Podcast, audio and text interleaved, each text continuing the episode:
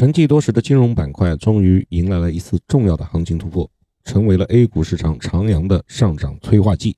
五月二十五日，A 股市场量价齐升，迎久违大涨。截止收盘时间，上证综指大涨百分之二点四，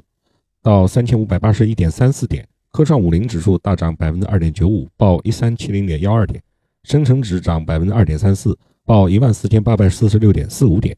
创业板指涨百分之二点七九，报三二二七点三六点。分行业看到食品饮料、非银行金融、消费者服务领域领涨，沪深两市成交突破万亿元，北向资金大幅净买入两百一十七点二三亿元，净买入金额刷新历史新高。前面呢是偏股基金连续大幅加仓，后面呢是北向资金跑步进场。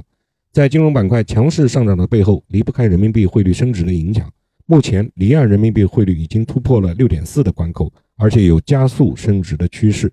在人民币快速升值的影响之下，以人民币计价的核心资产基本上受到了市场资金的热捧，其中作为市场先知先觉的资金，北上资金出现了加速净流入的迹象，单日净流入超过百亿元的情景再次上演。从市场各方的发声来看，近期市场回暖的因素主要有以下几个方面：一呢是离岸在岸人民币对美元都突破了前期的高点，进入六点四时代，提升了人民币资产的定价价值，A 股因此受益；第二呢是大宗商品降温，虚拟货币受到打击。相对而言，A 股已经调整的比较充分，资金有可能大部分流入 A 股。三是从景气度的角度来看，全球通胀预期上行，国内供给收缩将继续推升顺周期板块的盈利改善预期。美国短期的数据比较差，但是不改中长期的回升态势。它的货币政策至少要等到第三季度以后才会有明显的收缩。第四呢是社融收缩最快的阶段已经过去，经济下行和流动性收缩的压力也骤减，大概就是这些。但是这些都是本来已经存在的因素，不可否认，A 股大涨是多个因素作用的系统性的结果。作用的合力到底是在某一天的市场出现反应，就像出现五二五这样多个行业普涨，指数也大涨，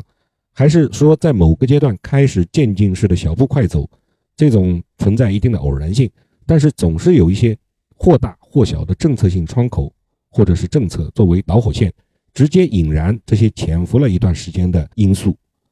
我认为呢，在五月二十五日，上海市人民政府网站发布的关于加快推进上海全球资产管理中心建设的若干意见，这个文件非常有可能是多方资金共同跑步入场的一个直接信号。